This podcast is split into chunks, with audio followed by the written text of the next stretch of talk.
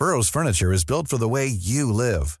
From ensuring easy assembly and disassembly to honoring highly requested new colors for their award-winning seating, they always have their customers in mind. Their modular seating is made out of durable materials to last and grow with you.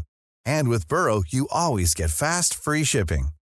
Get up to 60% off during Burrow's Memorial Day sale at burrow.com slash ACAST. That's burrow.com slash ACAST. burrow.com slash ACAST. Many of us have those stubborn pounds that seem impossible to lose, no matter how good we eat or how hard we work out. My solution is PlushCare. PlushCare is a leading telehealth provider with doctors who are there for you day and night to partner with you in your weight loss journey. They can prescribe FDA-approved weight loss medications like Wagovi and Zepbound for those who qualify. Plus, they accept most insurance plans. To get started, visit plushcare.com slash weight loss. That's plushcare.com slash weight loss. Flash Black.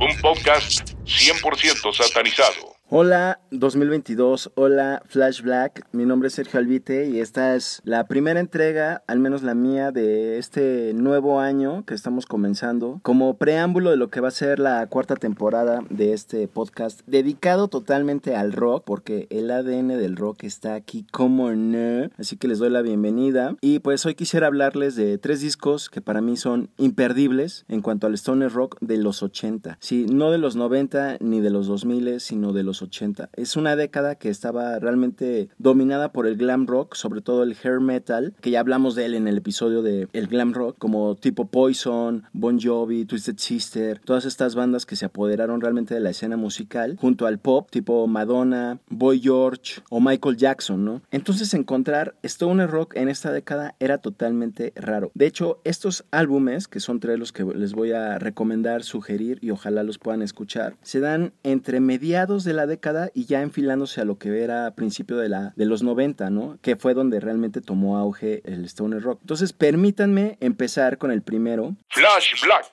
Se trata de la banda Saint Virus y su álbum Born Too Late, que es de 1986. Déjenme les cuento que Saint Virus obviamente toma su nombre de la canción de Black Sabbath, que se incluye en el disco 4, en el volumen 4, que se llama así tal cual Saint Virus, de ahí lo toman y se conforma principalmente por los fundadores, digamos que, que todavía se mantienen eh, hasta hoy, porque Saint Virus sigue existiendo. Se trata de Scott Riggers en la voz y Dave Chandler en la guitarra. Antes de Born Too Late, que eh, les digo que fue el álbum que sacaron en el 86, sacaron dos más. Uno en el 84, homónimo, Saint Virus, y otro en el 85 que se llama Hallows Victim. Tuvieron un éxito pues realmente moderado, pero no fue hasta que Riggers decide salirse del grupo y todos los demás dicen, chale, ¿y ahora qué vamos a hacer? ¿A quién metemos? Porque necesitamos a alguien que cante, ¿no? Porque ya había guitarrista que era Dave Chandler. Y es así como clavan al inmortal y pues muy reconocido y creo que es un pilar clave en la escena del stoner rock a nivel mundial, no solo de Estados Unidos, sino a nivel global. Me refiero a Scott Guayno Wainrich, quien antes ya había dado de qué hablar con su grupo Warhorse, pero realmente de donde llama la atención es con su banda The Obsessed, que también hasta la fecha existe, y quien varios años después tras estar con Saint Virus, regresa a The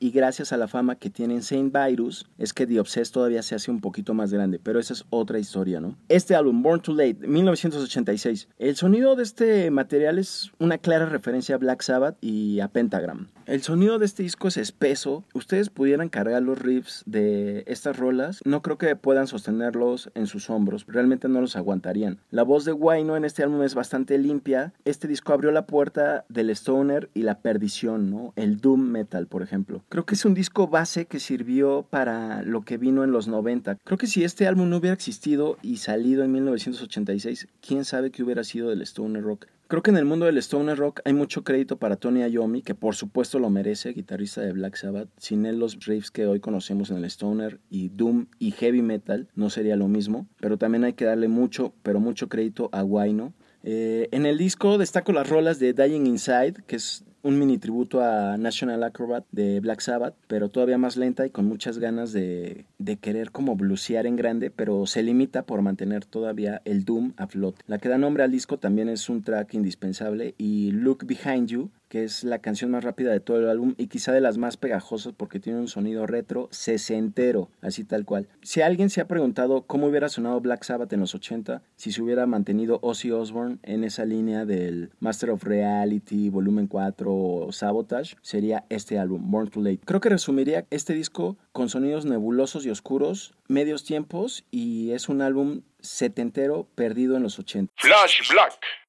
Ahora, el segundo disco que considero indispensable del Stoner Rock en los 80 es el álbum debut de Trouble.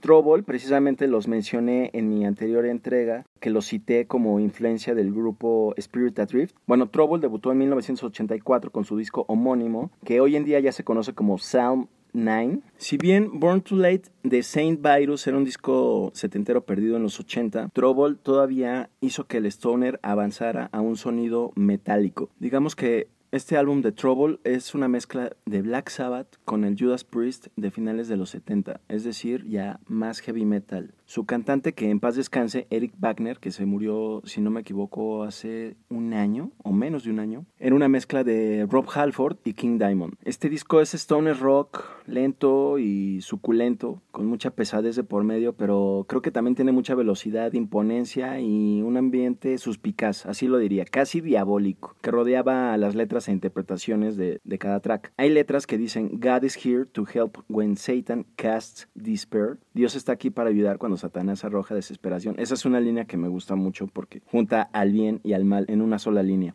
Los solos de guitarra son más precisos que en comparación, por ejemplo, que Saint Virus, ¿no? Los de Saint Virus son como un poquito más psicodélicos, más situados en los 70. Estos solos ya son tal cual de los 80, ¿no? Más, más de la New Wave o British Heavy Metal a la Iron Maiden, Diamond Head y como ya había dicho, a la Judas Priest. Mis tracks preferidos de este álbum son The Tempter, que es la que abre el disco y donde pues anuncian claramente lo que va a ser el resto de, todo el álbum, ¿no? Assassin, que es justamente el track número 2, se me hace magistral. Los riffs se impregnan eh, de inmediato, pero a la par de una batería que nunca pierde el tiempo y es, y es rápida. Y además la portada creo que es indispensable mencionarla porque es muy heavy metal. No es un álbum total de metal porque, como les digo, todavía suena a Black Sabbath, pero tiene cráneos en la portada, tiene un árbol totalmente muerto y abandonado, ya sin hojas, lleno de maliciosidad. Trouble, 1984, Psalm 9. Flash Black. Si bien estas recomendaciones que les estoy dando de álbumes de los 80 que son básicos e imperdibles, no tienen un orden en particular, este sí lo quiero poner en mi número uno, así que redobles por favor.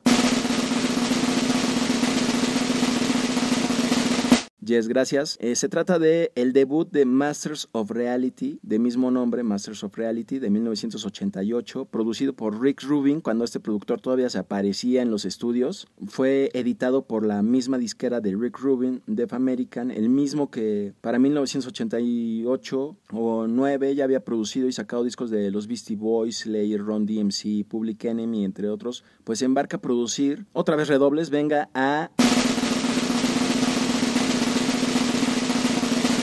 Así es, a Chris Goss y su proyecto o banda Masters of Reality, quienes obviamente toman el nombre de su banda del disco 3 de Black Sabbath, Master of Reality. Hablo a veces en plural de Masters of Reality porque así se llama la banda, pero como mencioné es proyecto total y único de Chris Goss, cantante y guitarrista del grupo. Sí es una bandota y además es una mente maestra porque hizo este gran disco que tiene influencia y sonido de los Beatles, ACDC y hasta de Cream. De hecho comparaban mucho a Masters of Reality en ese tiempo con Cream, sino que este álbum también ayudó a influir en lo que después sería el rock desértico que llegaría gracias a Caius, Queens of Stone Age y Fu Manchu.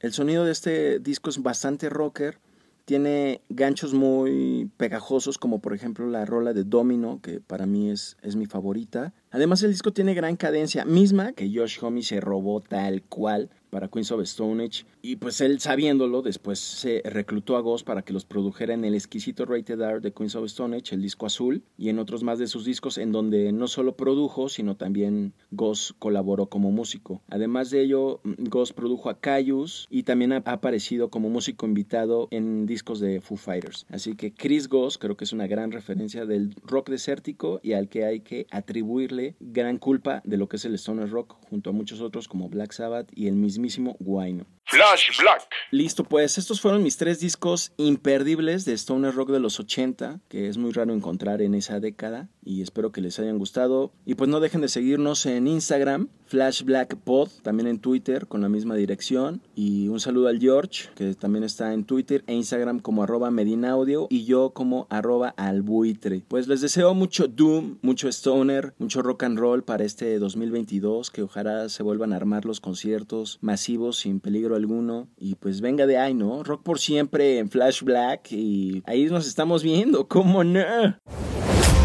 Rock por siempre en Flash Black. Conducido por Sergio Albite y Jorge Medina. Flash Black. El ADN del rock está en Flash Black.